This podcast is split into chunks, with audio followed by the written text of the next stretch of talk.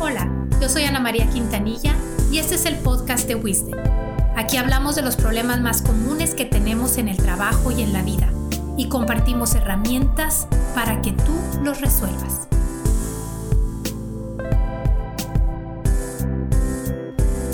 ¿Tú crees que está bien enojarte en el trabajo? Yo creo que sí. El enojo es una emoción y las emociones nos predisponen a actuar de cierta manera. Lo que nos es posible cuando nos enojamos es poner límites, defendernos y corregir rumbo. Te voy a poner algunos ejemplos. Para poner límites. Cuando yo me enojo, yo puedo decir hasta dónde, por ejemplo, quiero subsidiar a alguien. Hasta dónde quiero aguantar a alguien hasta dónde quiero compartir mis cosas, mi espacio, mi tiempo, o que también estoy con las bromas. O sea, hay personas que no se dan permiso de poner límites y esto es porque no se han sabido enojar. Se dan miedo ellos mismos, entonces no se dan permiso de que fluya esa, esa emoción. En cuanto a defender, ¿qué puedas, qué cosas puedes defender cuando estamos enojados? ¿Puedes defender una idea?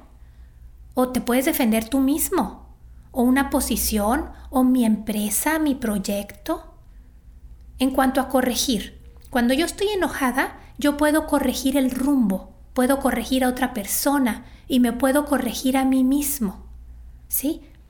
La, la, corrección no viene con la emoción de alegría o de paz, no, viene con el enojo, que ese sale desde el estómago, se siente. A mucha gente le enseñaron que el que se enoja pierde, o que hay emociones buenas y malas, y que la parte de enojarte pues es de las malas, ¿ok?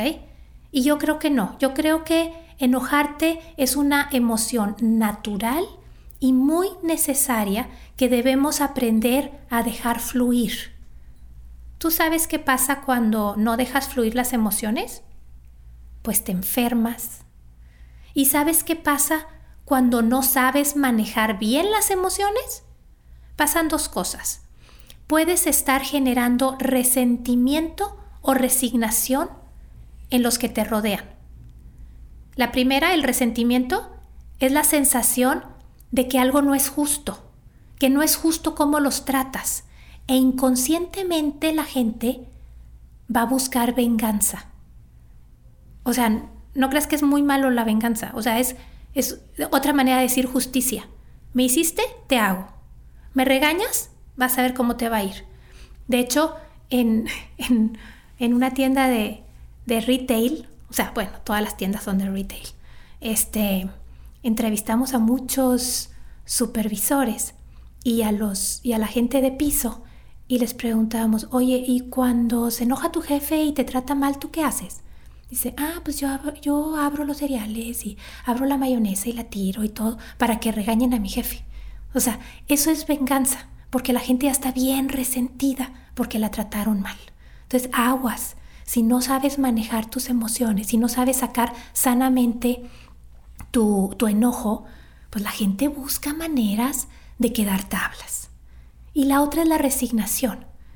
Es cuando la gente se da por vencida es, mira, se produce un resultado similar a las ratas de laboratorio. Hicieron un ejercicio donde si la rata este, hacía algo, la electrocutaban. Pero si no lo hacía, también la electrocutaban. Si subía la cabeza, la electrocutaban.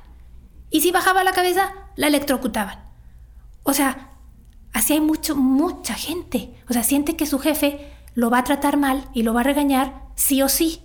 Entonces, pues ya, se acostumbran a los malos tratos, o sea, se resignan a vivir así y pierden todo interés en lograr resultados. Moraleja, aprende a enojarte, a dejar fluir la emoción de forma sana. Te voy a dar unos consejos para que lo puedas hacer. El primero es reconocer que estás enojado.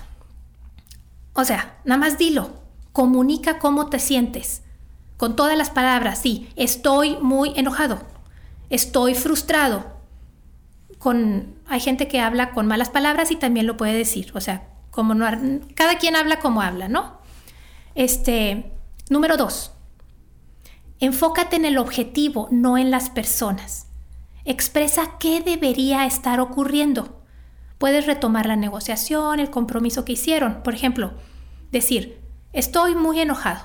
Tú me prometiste entregar el material a fin de mes. Y ya estamos a día 15 y me estás dando largas y no me entregas y por eso yo tengo que parar mi producción. ¿Te fijas? O sea, me estoy enfocando en el objetivo, no le estoy diciendo al otro, tú eres un incompetente, eres un tarado, ¿sí? Me enfoco en el objetivo. Consejo número 3. Nunca insultes a las personas.